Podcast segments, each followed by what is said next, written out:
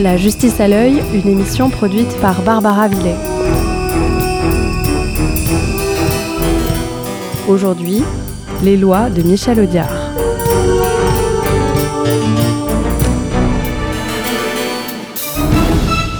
Bonjour à tous. Aujourd'hui, nous recevons Fabrice Desferrard, écrivain, juriste et universitaire français. Vous enseignez le droit à l'université de Reims-Champagne-Ardenne et vous exercez également la fonction de directeur éditorial aux éditions Marais Martin à Paris. Nous vous avions reçu en 2017 pour parler de votre ouvrage Le droit selon Star Trek. Et j'invite d'ailleurs nos auditeurs à réécouter ce podcast sur la page de notre émission La justice à l'œil.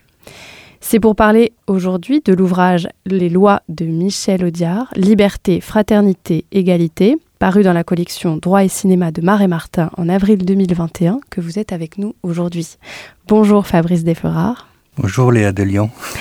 Peut-être pouvez-vous commencer par dire à nos auditeurs qui était Michel Audiard et dans un second temps, quel est son rapport à la liberté? Alors, euh, Michel Audiard, on en a en fait une vision relativement étroite, puisque ce qu'on connaît essentiellement de lui, c'est son, son œuvre de dialoguiste qui est une œuvre assez longue, puisque son premier film euh, date de 1949, son dernier 1985. Donc une très longue carrière, il a traversé un demi-siècle, et euh, c'est son œuvre de dialoguiste qui est la plus connue. Mais en réalité, Michel Audiard est bien plus que ça. Il est euh, très tôt dans sa vie, il est journaliste, il est même porteur de journaux, il a exercé tous les métiers euh, sous l'occupation. Euh, il est aussi écrivain, il a écrit des romans policiers, il a écrit euh, plusieurs ouvrages, notamment un, un, très grand livre qui s'appelle La nuit, le jour et toutes les autres nuits, qui est un, un très très grand livre. Et puis au cinéma, il est connu comme euh, dialoguiste, mais il a aussi été scénariste, adaptateur et euh, metteur en scène. On lui doit l'inoubliable Faut pas prendre les enfants du bon Dieu pour des canards sauvages. Alors, quel est son rapport à la liberté? Pour Michel Audiard, en fait, c'est très simple. La liberté est de l'essence de l'être humain. Pour qu'un individu soit, pour lui, qualifiable ou qualifié d'être humain, il doit être libre dans un sens assez étendu. Euh, il est conscient que toute liberté a des limites, mais cette, liberté-là doit primer parce qu'il n'y a pas d'humanité sans liberté. Par conséquent, euh, euh, tout est prétexte à exercer cette, ces libertés, c'est ces libertés que les juristes appellent les libertés publiques ou les libertés individuelles, et qui sont pour l'essentiel les, les libertés d'aller et venir, d'entreprendre, de, créer, de, s'exprimer, de manifester, d'aimer. Euh, toutes ces libertés-là, pour Audiard, constituent ce qui fait le, noyau, l'âme de l'humanité. Donc évidemment, pas de liberté, pas, pas, pas d'humanité. Que nous apprend Michel Audiard sur le droit? Alors, lui, euh, Audiard, évidemment, il faut, il faut Michel Audiard n'est pas un juriste, il n'a pas fait d'études universitaires, il n'est pas agrégé, il n'a jamais enseigné euh, le droit. Il en a donc une vision artistique, très intuitive, très sensitive, et il en a, une, il en a comme beaucoup de choses euh, auxquelles pensait Michel Audiard, il en a une vision ambivalente. Euh, c'est la fameuse phrase selon laquelle le droit serait un mal nécessaire. Ça, c'est quelque chose qu'il a très bien compris. C'est que euh, la liberté, pour qu'elle puisse s'exercer, ne, devrait subir a priori aucune contrainte. C'est pour ça qu'on a dit de lui qu'il était un, anarchiste, qui à mon avis n'est pas, n'est pas exact. Mais de l'autre côté, il est conscient que s'il n'y a pas de règles de droit, s'il n'y a pas de règles pour organiser la société, pour la mettre dans un certain ordre, il n'y a pas de paix, euh, il n'y a pas de relation sociale possible, il n'y a donc pas de liberté, et il n'y a pas non plus l'un des deux autres aspects qui est essentiel chez Audiard, il n'y a probablement pas de fraternité et pas de euh, comment pas d'amitié possible. Alors dans votre livre, vous définissez Audiard comme un anarcho-légaliste. Oui. Que cela signifie Oui, alors c'est tout à fait, euh, c'est même pas une provocation, c'est venu euh, au fur et à mesure que j'étudiais son œuvre. Euh, Jean Gabin disait d'Audiard qu'il était un anarchiste de droite. ça en dit déjà long sur le personnage, c'est-à-dire que quand on dit d'Audiard qu'il est de droite, lui dit qu'il est de gauche, et, mais en réalité il n'est de nulle part. Il n'est de nulle part, il n'appartient à aucune idéologie, aucune chapelle, aucune coterie, aucune clique, aucun club. Euh, le comment l'aspect anarchique euh, vise chez lui euh, le comment le, dégoût de la contrainte. Et, parmi évidemment ce qui évidemment déplaît de plus le plus aux anarchistes, c'est la hiérarchie, c'est le supérieur hiérarchique, c'est le c'est le patron. Donc ça, c'est l'aspect qu'on retrouve dans, dans, dans l'œuvre d'Audiard. Mais parallèlement, il est légaliste, parce qu'il a conscience que, encore une fois, il n'y a pas de liberté sans loi. Les, lois sont le, c'est le seul instrument euh, qu'on a à disposition en l'état de notre société. Et c'est la moins mauvaise, c'est la moins pire, c'est presque churchillien ce qu'il dit, euh, pour pouvoir précisément exercer ses libertés. Donc, il est dans cette ambivalence qui est permanente chez lui, ben, qui n'aime pas les règles, mais qu'il faut bien qu'il y en ait quand même. Pouvez-vous définir un peu l'univers juridico-moral de Michel Audiard? Ben, le, son, son, son univers juridico-moral, il l'exprime à travers ses films. Donc on retrouve souvent des thématiques euh, similaires. Hein, euh, donc euh, comme il a fait, il a fait beaucoup de, de films d'études de mœurs, des films comiques, il a fait beaucoup de films policiers beaucoup de films dans lesquels les institutions sont mobilisées. Par conséquent, la vision qu'il a, qui est encore une fois, il ne faut pas se tromper, Michel Audiard, c'est un, c'est un pamphlétaire. C'est un, c'est un moraliste comme, comme, je sais pas, comme, comme La Fontaine était moraliste. Donc, ces, ces, comment, ces positions sont toujours très appuyées, elles sont exagérées, c'est fait absolument exprès. Il n'est pas, encore une fois, c'est pas, il fait pas de la science juridique. Euh, et, par conséquent, son, ses réflexions portent essentiellement sur un certain nombre d'institutions, l'État, la police, la justice, le mariage. Et le travail aussi. Le travail.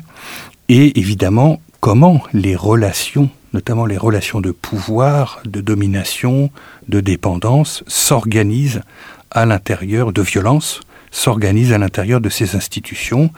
Et donc il a à la fois une vision très, très caricaturale, qui est, qui est souvent très drôle, grotesque, euh, voilà. Et puis il y a toujours chez Audiard une vision en creux, où il comprend quand même que euh, ben, ces institutions-là aussi, c'est celles qui permettent à la société de rester euh, à peu près debout, d'éviter le d'éviter de sombrer dans le chaos.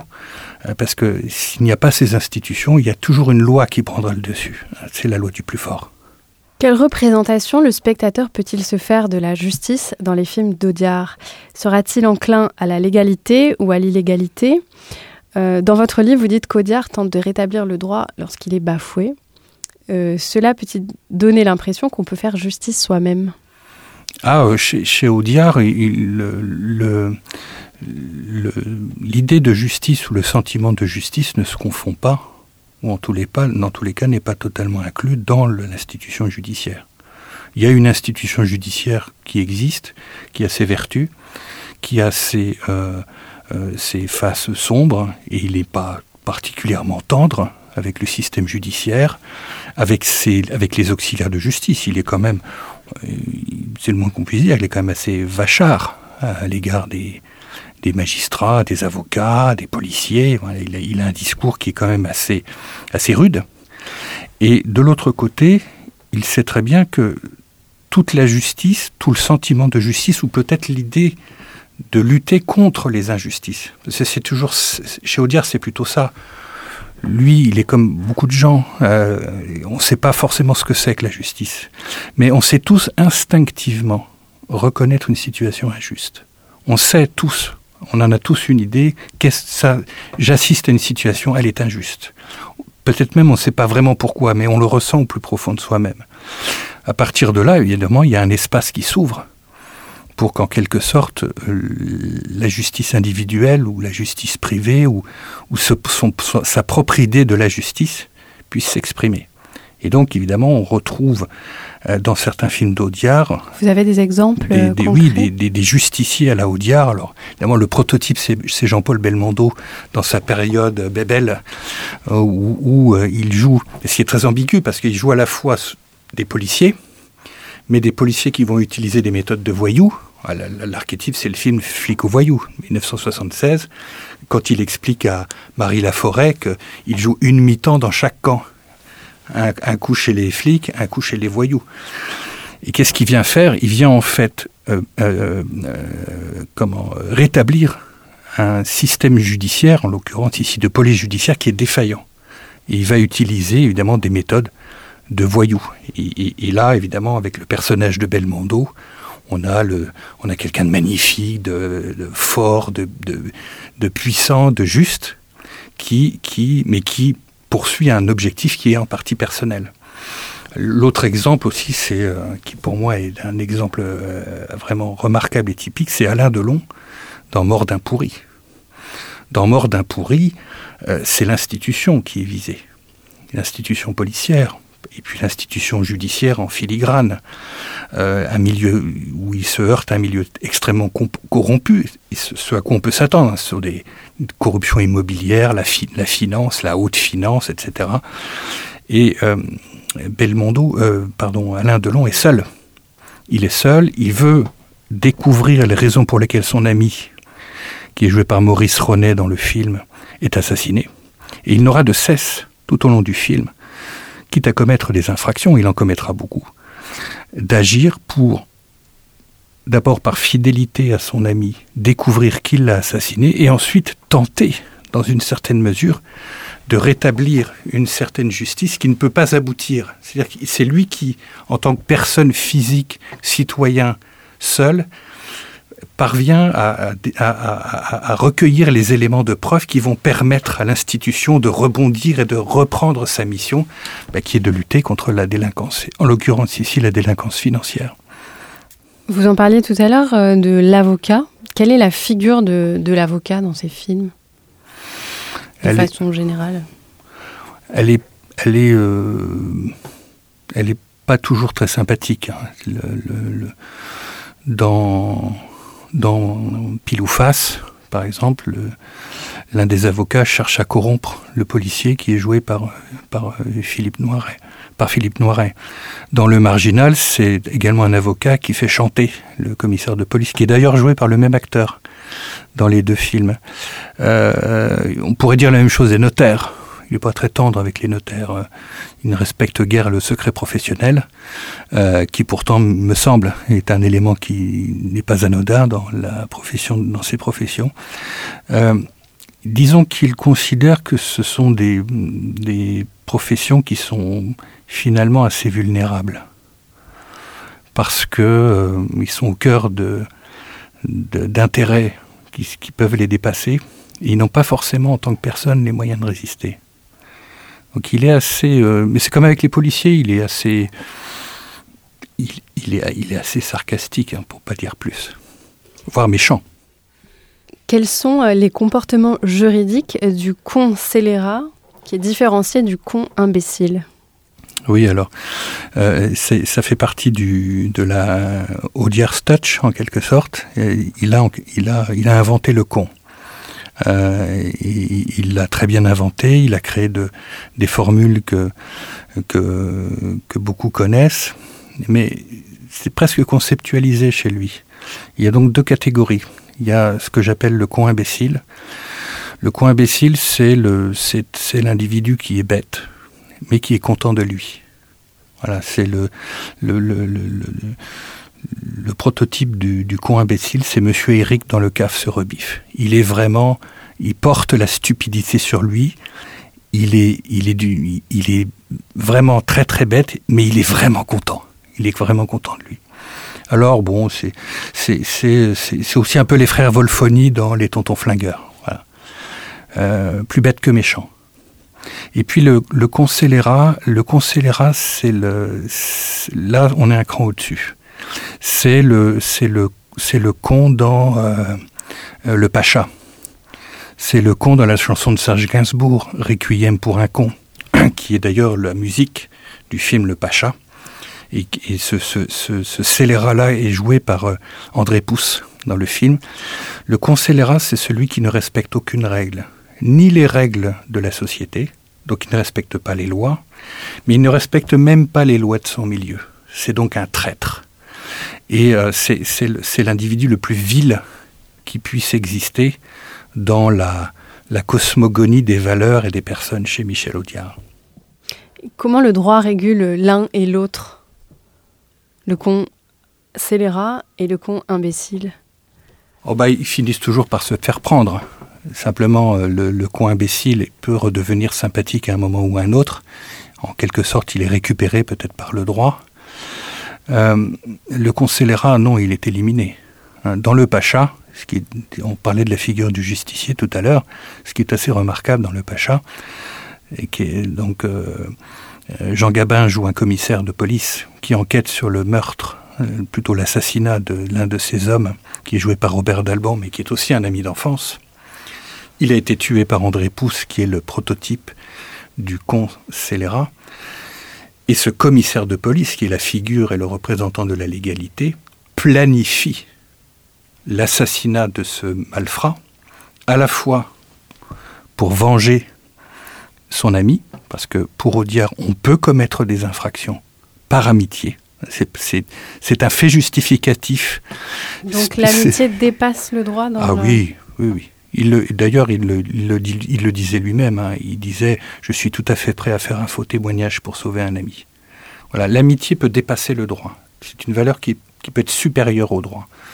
Alors, un faux témoignage, ça va, hein. mais dans les films, ça va beaucoup plus loin puisque euh, euh, Gabin, dans Le Pacha, eh bien, il, élimine, physiquement, donc il se, fait justice lui-même, et il élimine en même temps euh, un, individu qui est nuisible à la société. Bon, on est dans les années 60, hein, donc évidemment, il ne s'agit pas de cautionner l'élimination physique des malfrats, mais c'était l'idée que s'en faisait le personnage à l'époque. Justement, comment est dépeinte la figure du justicier dans ces films? Quelle image donne-t-il de la justice, du droit et du système judiciaire? Mais il est, il est, euh, c'est un, le justicier, c'est quelqu'un qui, euh, qui est à la qui agit, il agit parallèlement à l'institution quand elle est défaillante. Donc en fait, elle, elle accomplit plus ou moins le même rôle mais selon des méthodes euh, qui évidemment ne sont pas euh, légalement admises. Mais c'est aussi, euh, c'est aussi quelqu'un qui répare les torts qu'on fait à autrui. Donc c'est une mission qui est beaucoup plus difficile à, comment, à accomplir pour le système judiciaire. et surtout de la justice pénale, c'est très difficile. On parle de justice restaurative, ça, mais c'est très très difficile à mettre euh, en œuvre en pratique. Et donc par l'intermédiaire de ces figures héroïques, il, répare aussi, euh, il, permet aussi de réparer des, liens qui ont pu être abîmés. C'est aussi une vertu qu'il donne à l'amitié. Pour Audiard, l'amitié, c'est une amitié qui, euh, qui, est, bien heureuse. On est heureux avec ses amis, mais c'est aussi une amitié qui répare les liens, les liens brisés, c'est l'amitié, ça console les malheurs auxquels les hommes et les femmes sont confrontés chaque jour. Pensez-vous que les films d'Audiard ont façonné une certaine vision de la justice et pourrions-nous même aller jusqu'à dire qu'il a influencé la création du droit? Oh, je, je, peut-être pas jusque là. Comment le encore une fois, Michel Audiard, il n'y a pas de projet politique, il n'y a pas de projet juridique chez lui. Dans ses films, il vous explique pas comment les choses devraient être. Il, appuie là où ça fait mal. Il montre les incohérences et il le fait selon une, technique narrative et artistique qui est la sienne, qui est le pamphlet, qui est le, le, le comment le comique mais il est, c'est pas un donneur de leçons. Il n'est pas là pour. Euh, il ces livres ne sont pas, ne constituent pas un traité de sciences politiques ou un traité de, de procédure ou, ou d'institution juridictionnelle. C'est pas du tout, c'est pas du tout le cas. Peut-être que l'un des, je trouve l'un des films en revanche qui est le plus le plus subtil sur les rapports, notamment sur le, travail policier. Film d'ailleurs que je trouve on devrait étudier dans les, dans les, les écoles euh, qui, forment les, avocats, les magistrats, les policiers, c'est Garde à vue. Garde à vue, euh, qui a quand même eu un, un César, quand on sait comment l'industrie du cinéma a traité Michel Audiard, ça ne manque pas de sel. Et la confrontation dans le film entre le, policier, l'inspecteur de police joué par euh, Lino Ventura et son suspect, euh, le notaire interprété par Michel Serrault, euh, les rapports entre ces deux-là, la façon dont l'interrogatoire est mené, avec en, arrière-fond l'autre policier qui est, interprété cette fois-ci par Guy Marchand, on a une espèce de, je ne veux pas dire de manuel de l'interrogatoire, mais ça, nous explique la complexité dans la recherche de la preuve. Quand vous avez en, face de vous, quand vous avez en face de vous quelqu'un que vous soupçonnez d'avoir commis euh, des crimes, vous avez un dossier devant vous, parce que c'est tout policier a devant lui des procès-verbaux et il y, a un, discours, il y a une discussion qui s'engage avec euh, le suspect. Et de la façon dont euh, on peut essayer de faire jaillir la vérité. Et donc ce film, qui est un huis clos assez oppressant, ça se passe un 31 décembre dans une petite ville de province, il pleut, il fait... Voilà. Et, cette atmosphère euh, témoigne de, là pour le coup, je trouve, de l'extrême difficulté quand vous avez en face un suspect qui se défend pour la police d'essayer de récolter la vérité, hein, sans, sans passer par des méthodes euh, violentes. Et, là, euh, là, je trouve qu'il y a des enseignements, c'est-à-dire que c'est ce genre de film qui peut servir de point de départ pour une discussion avec des professionnels ou de futurs professionnels pour une discussion sur la difficulté d'exercer euh, ce, métier. Euh, et, et, dans ce cas-là, dans ce film-là, précisément, il n'y a pas de discours anti-flic euh, qu'on trouve, le discours qu'on retrouve habituellement chez Audiard, qui, est quand même assez sans nuance, assez dépourvu de nuance vis-à-vis de la police, là, euh, là pour le coup, il est beaucoup plus modéré. À un moment, vous parlez d'égalité des deux mondes, entre le licite et l'illicite, et de la porosité de ces deux mondes. Est-ce que vous pouvez un peu préciser? Bah, Pour Audiard, en fait, il n'y a, pas, a, pas, a pas étanchéité entre le monde légal et le monde du crime les allers-retours sont fréquents euh, et, les, comment, les, voyous sont partout. Ils sont aussi bien dans les, dans les, dans les bas-fonds que dans les ministères. On ne peut pas dire que l'actualité lui donne tort. Et euh, par ailleurs, ce qui est remarquable chez Audiard, c'est qu'il a très vite compris qu'en fait, ils sont soumis aux mêmes règles. Dans, dans, le monde légal ou dans le monde du crime, eh bien, on a des problèmes de droit du travail, on a des problèmes de personnel, on a des problèmes de, il y a des conventions qu'il faut respecter. Euh, il faut toute la théorie générale du droit des contrats s'applique dans le milieu du crime en fait, quand, quand comme explique euh, ce qu'explique Audiard. Et euh, il y a des scènes très drôles, par exemple dans les Tontons flingueurs, où, euh, où euh, on s'aperçoit qu'en fait, euh, pour pouvoir transporter le, faux pastis, bah il y a, y a mon chauffeur qui m'a lâché, mais vous comprenez, à cause des assurances sociales, alors il faut que je trouve un autre chauffeur, mais ils n'ont pas un pôle emploi à disposition, donc ils recrutent dans des milieux, ça pose plein de problèmes. Alors c'est dit de manière assez drôle, mais qu'est-ce qui, sous-tend ce discours? Il sous-tend le fait qu'en fond, quel que soit le milieu où vous êtes, bah, à un moment ou à un autre, on va appliquer les mêmes règles de comportement, donc les mêmes règles de droit. Simplement, les conflits ne se, résolvent, ne se résolvent peut-être pas forcément de, la même, manière selon que vous êtes euh, d'un côté ou de l'autre euh, de la, de la barrière. Selon vous, comment Michel Audiard réagirait aujourd'hui sur des questions de liberté face aux vaccins et aux pas sanitaires, aux mesures antiterroristes et aussi à nos nouvelles façons de travailler à distance? Je ne pense pas qu'il verrait tout ça d'un œil euh, très, optimiste parce que euh, il y verrait, je pense, un, point commun, c'est la réduction des libertés. C'est euh, alors sans, juger, hein, c'est juste un constat, c'est qu'il est plus difficile de circuler, il est plus difficile de s'exprimer.